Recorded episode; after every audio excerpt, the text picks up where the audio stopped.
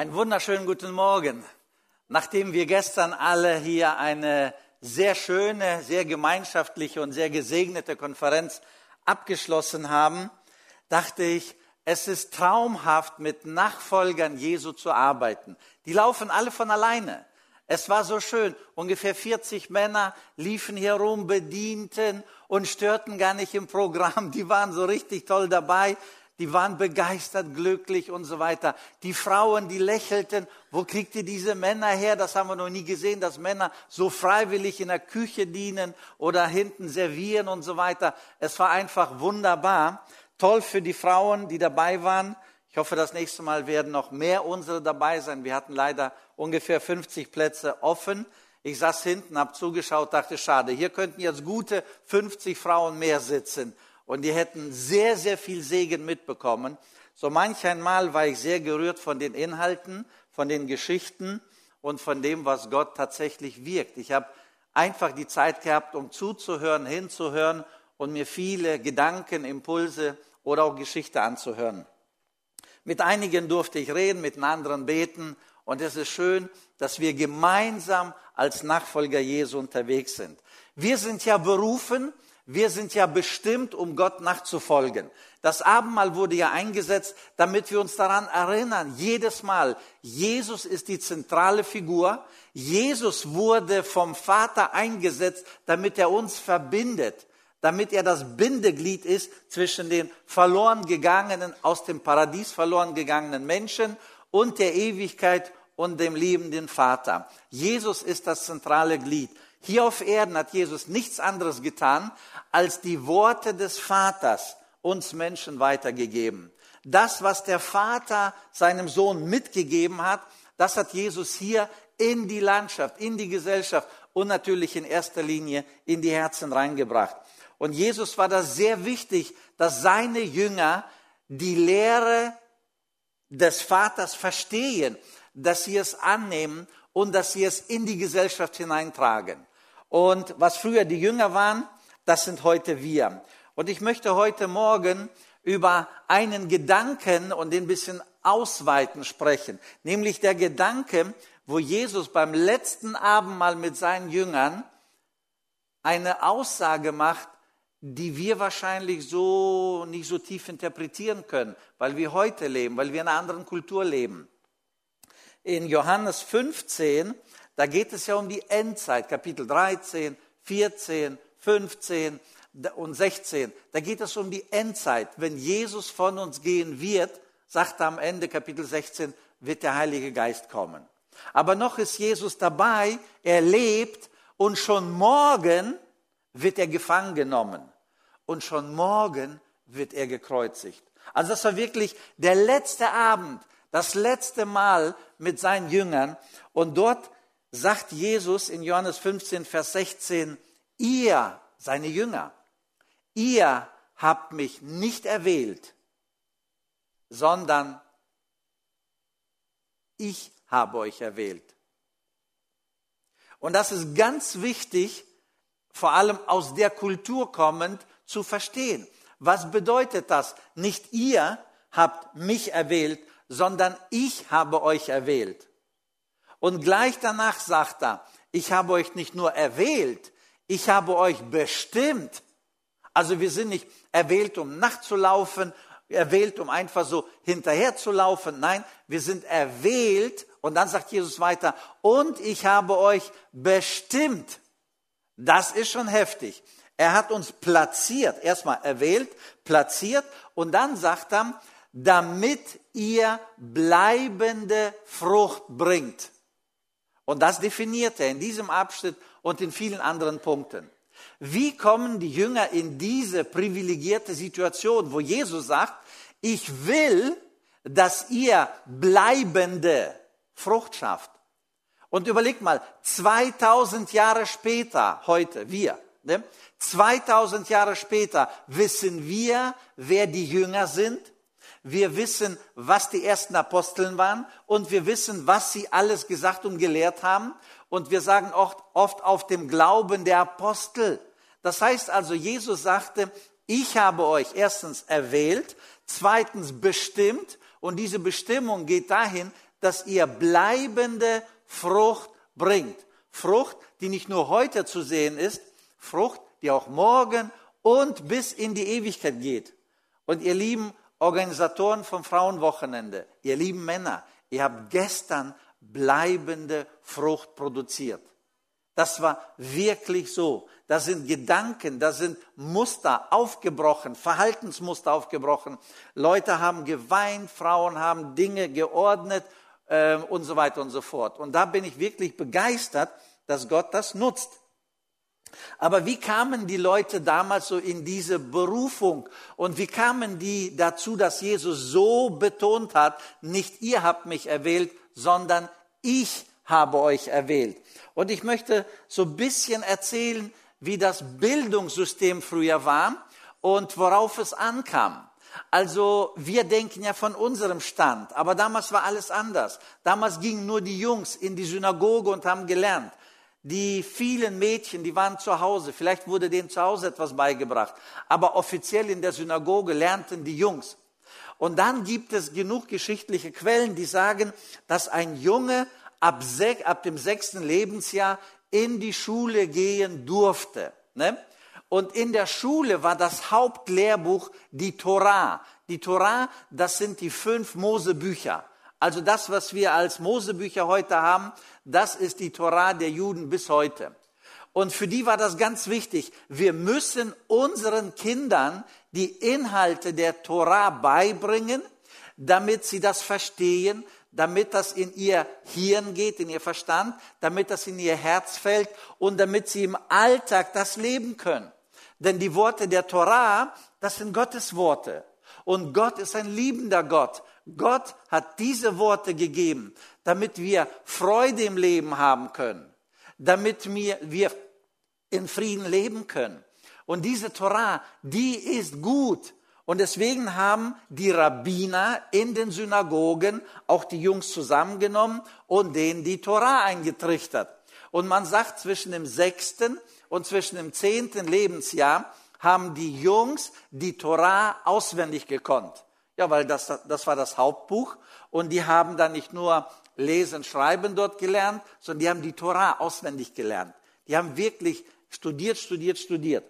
Danach, wenn sie dann zehn Jahre alt geworden sind und die Grundlage hatten, gingen sie weiter. Sie gingen dann in die weiterführende Schule und dort wurde dann ähm, als Grundlage schon die Bibel genommen, also das Alte Testament, das, was wir heute als Altes Testament so sehen. Die damalige Heilige Schrift wurde dann den Kindern eingetrichtert. Und so haben die Jungs dann in den nächsten vier Jahren, zwischen 10 und 14 Jahren, haben sie dann die Heilige Schrift gelernt, gelernt, gelernt. Warum? Weil die Rabbiner wussten, wenn diese Generation das Wort Gottes nicht verstehen, nicht annehmen und dem nicht folgen, dann ist die übernächste Generation vom Glauben schon fast abgefallen. Und das ist genauso heute. Wenn wir das Wort unseren Kindern nicht geben, wenn wir das Wort und die Lehre und die, den christlichen Glauben unseren Kindern nicht vermitteln, dann werden sie ihren Kindern noch weniger vermitteln und viel mehr weltliches Zeug, sportliches Zeug.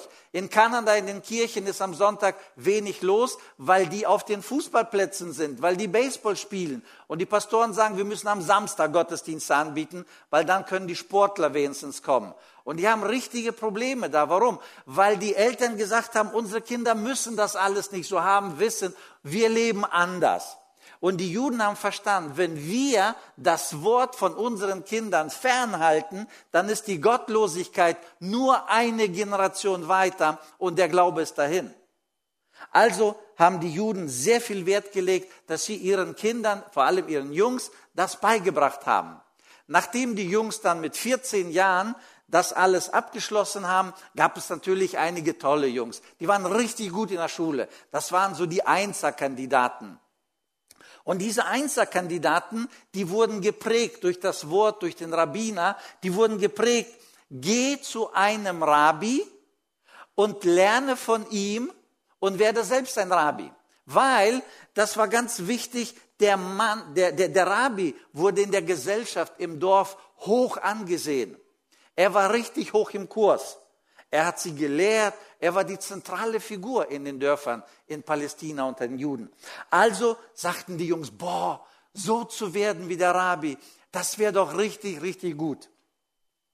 Und bei den Rabbis war das so, die haben dann ihre Lehre gehabt, die haben dann ihren Stand gehabt, die hatten dann ihre Position.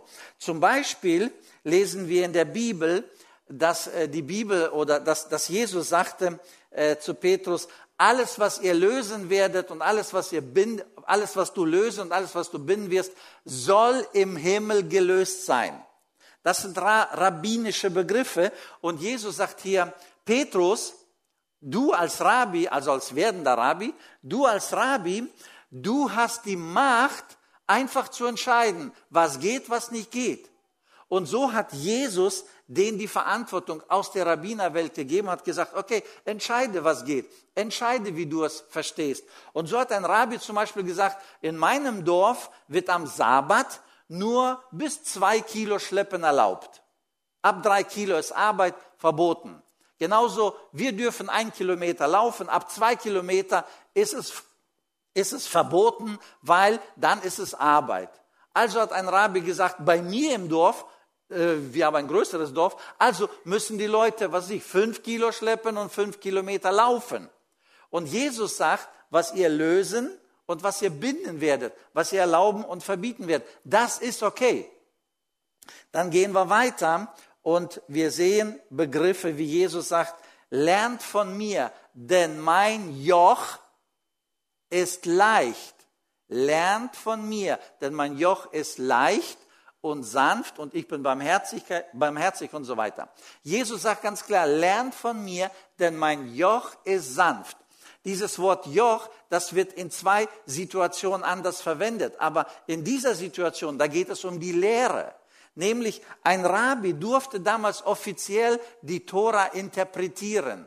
Und diese Interpretation, diese Lehre von ihm, das war dann das Joch.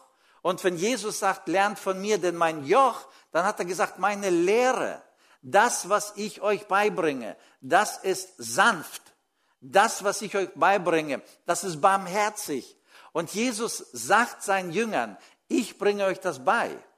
So, also, der Rabbi hatte seinen Stand, der Rabbi hatte seine Lehre, seine Interpretation, sein Joch, ne? und oft haben sie es ausdefiniert, und der Rabbi hatte seine hohe Position der Gesellschaft.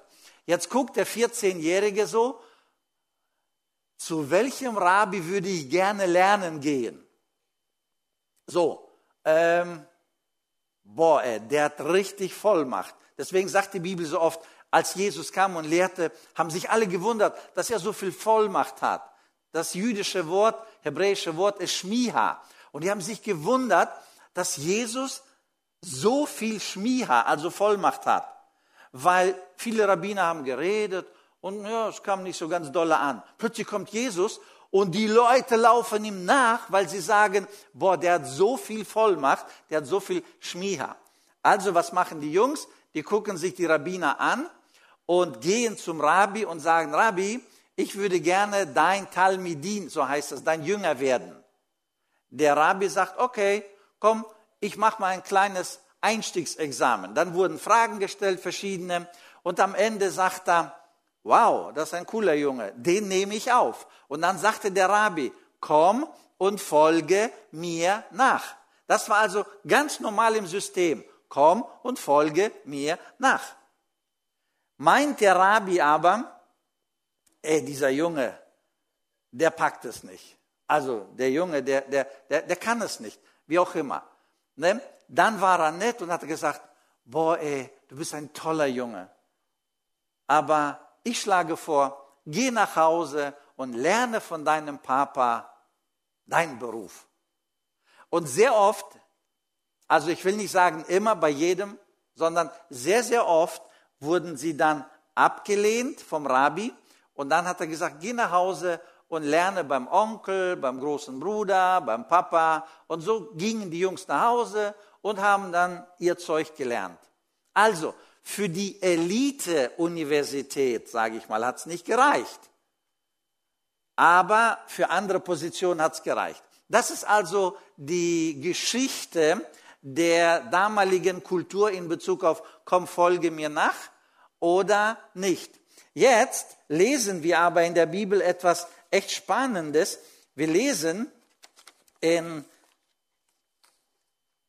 in äh, Matthäus Kapitel 4 ab Vers 18. Als nun Jesus am Galiläischen Meer entlang ging, sah er zwei Brüder. Der Petrus, äh, zwei Brüder, Simon, der Petrus genannt wird, und Andreas, sein Bruder. Sie warfen ihre Netze ins Meer, denn sie waren Fischer. Und er sprach zu ihnen, was hat er gesagt? Folge oder folgt, folge mir nach. Diese Worte waren für die Jungs und ihren Ohren, wow, ich werde angenommen. Oder mein Rabbi hat mich angenommen. Und jetzt lesen wir weiter. Ne? Jesus sagt, folgt mir nach.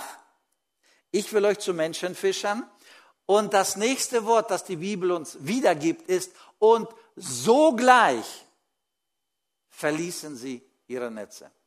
Das heißt, dieses Wort, komm und folge mir nach, das war so hochgestellt in der damaligen Kultur, dass sie sogleich alles haben stehen lassen und sind diesem neuen Lehrer, Rabbi, nachgelaufen. Weiter sehen wir, Vers 21, und als er von dort weiterging, sah er zwei andere Brüder, Jakobus, den Sohn des Zebedeus, und Johannes, seinen Bruder, im Boot mit ihrem Vater Zebedeus, wie sie ihre Netze pflegten. Und Jesus rief sie. Vers 22, und sogleich, lesen wir wieder, und sogleich verließen sie das Boot, verließen sie die Netze und verließen ihren alten Vater. Ich habe früher wirklich gedacht, boah, sind das faule Jungs. Endlich mal weg vom Vater, weg von der Arbeit und so weiter. Aber ich glaube, hier ist ein ganz anderes Bild. Ich glaube, dahinter steckt wirklich diese Kultur, ne, wir sind damals nicht reingekommen in, diese, in diesen Stand, Rabbi zu werden. Zu werden. Und hier kommt Jesus und sagt, Johannes, Jakobus, ne, wie die da saßen und arbeiteten mit ihrem Vater, kommt und folgt mir nach. Und als die beiden das gehört haben, Wahnsinn, was für eine Chance. Fast gesagt, ein Sechser im Lotto. Der, die beiden sprangen auf und die Bibel sagt, und sogleich folgten sie ihm nach. Der alte Vater, ich behaupte, der saß nicht länger da, so, oh, meine Jungs sind abgehauen, jetzt muss ich alleine hier mit dem Boot und mit den Fischen und alles ist so schwierig und die Netze. Ich glaube, der ist aufgesprungen, der rannte ins Dorf, vom, vom Weiten brüllte er schon, Frau, das wirst du nicht glauben, unsere Jungs wurden vom Rabbi gerufen. Ich glaube, am nächsten Tag wurde er in den Vorstand des Dorfes gewählt, weil das verrückt war, weil das nicht normal war. Es war normal, dass die Jungs so vor dem Rabbi standen und sagen, bitte, bitte nimm mich auf, ich möchte bei dir lernen, ich möchte dein Joch, also deine Lehre verstehen und ich möchte sie weitertragen, weitergeben. Bitte, bitte nimm mich auf. Und der Rabbi so, Ne? Und die Jungs so, bitte, bitte. Jesus sagt ganz klar und deutlich, nicht ihr, nicht ihr habt mich erwählt. Das ist ganz wichtig zu verstehen. Nicht ihr stand so von mir angeklopft, Rabbi Jesus, bitte nimm uns auf. Nicht ihr, sondern ich. Ich habe euch erwählt. Und das ist eine ganz andere Ausgangssituation. Sind Sie Jesus nachgelaufen oder Nein, es war nicht so, sondern Jesus sagt, ich habe. Ich habe euch erwählt, spricht er in Johannes 15, ich habe euch erwählt und jetzt kommt und dazu bestimmt, dass ihr bleibende Frucht bringt. Und diese bleibende Frucht wird nicht einfach so rausgehauen, macht irgendwas, sondern diese bleibende Frucht wird ein Kapitel weiter definiert durch den Heiligen Geist. Wie kannst du bleibende Frucht bringen, wenn du verbunden durch den Heiligen Geist mit dem himmlischen Vater und mit Jesus bleibst? Und das ist das Geheimnis. Jesus hat uns erwählt. Und ein Punkt ist, damit wir bleibende Frucht bringen. Aber in diesem Kontext sagt er noch was anderes. Ich habe euch erwählt und ich habe euch bestimmt. Und ein paar Verse davor sagt er, damit ihr meine Freunde werdet. Und er sagt, und ihr seid meine Freunde. Nur ein paar Verse davor sagt er es. Und er sagt in diesem Zusammenhang, ihr seid nicht Sklaven, ihr seid nicht Knechte, sondern ihr seid meine Freunde. Und Freunde lässt man nah an sich ran. Freunde lässt man ins Private. Freunden öffnet man sein Herz. Mit Freunden hat man Gemeinschaft. Und Jesus sagt, ich habe euch erwählt, ich habe euch bestimmt, damit ihr Frucht bringt. Aber diese Frucht kommt nicht so aus euch selbst, sondern aus einer Beziehung, die Freundschaft, aus einer Beziehung zu mir. Und diese Beziehung wird unterstützt in Kapitel 16 durch den Heiligen Geist. Und wenn die Beziehung zu Jesus da ist und wenn dann der Heilige Geist seinen Platz in uns hat, dann können wir Frucht produzieren.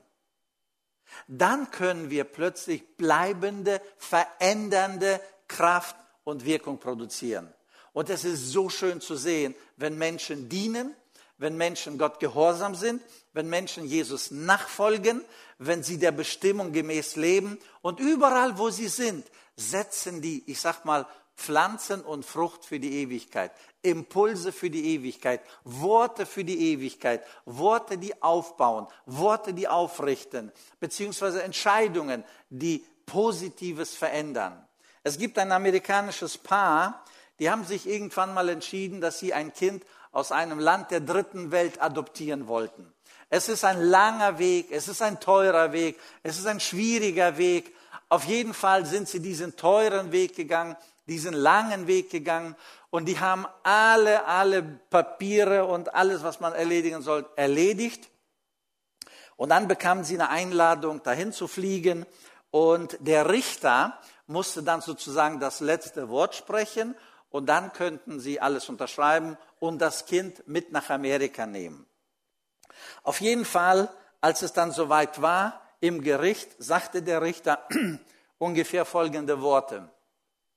Weil dieses Kind von den Eltern und von der Mutter abgelehnt wurde und weil sich niemand in unserem Lande fand, der dieses Kind aufnehmen möchte, habe ich entschieden, dieses Kind für eine Auslandsadoption freizugeben.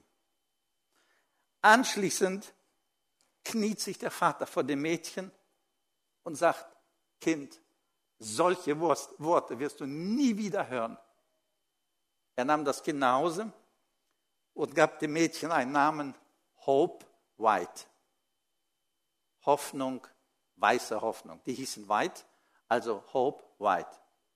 Und ihr Lieben, das ist unser Auftrag, dass wir als Nachfolger, dass wir der Bestimmung gemäß leben. Und die Bestimmung lautet ganz einfach, da wo ihr seid, schafft Frucht, bleibende Frucht, Veränderung, die zum Segen führt. Und das wünsche ich mir persönlich und das wünsche ich euch persönlich. Amen.